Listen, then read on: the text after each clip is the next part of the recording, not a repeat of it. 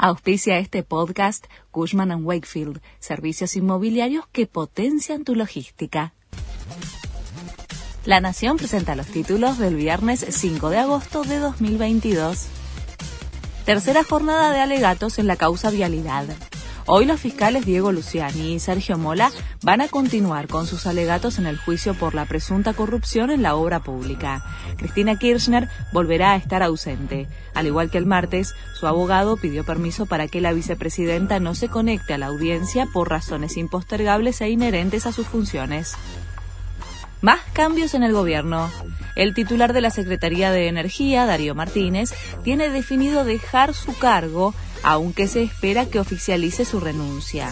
El funcionario, que responde a Cristina Kirchner, se había enfrentado a Martín Guzmán por la segmentación de las tarifas. Ruralistas criticaron a Juan José Bailo por pedir que los dirigentes del campo blanqueen su postura política el nuevo secretario de Agricultura había pedido que los referentes de las entidades deberían explicar sus posiciones partidarias al plantearles reclamos al gobierno. Desde la Federación Agraria Argentina calificaron como una locura lo que planteó el funcionario. Kevin Spacey le debe pagar 31 millones de dólares a la productora de House of Cards. La suma es como indemnización por ruptura de contrato y por los perjuicios que causó con su comportamiento durante el rodaje, ya que fue acusado de acoso sexual por un asistente de producción.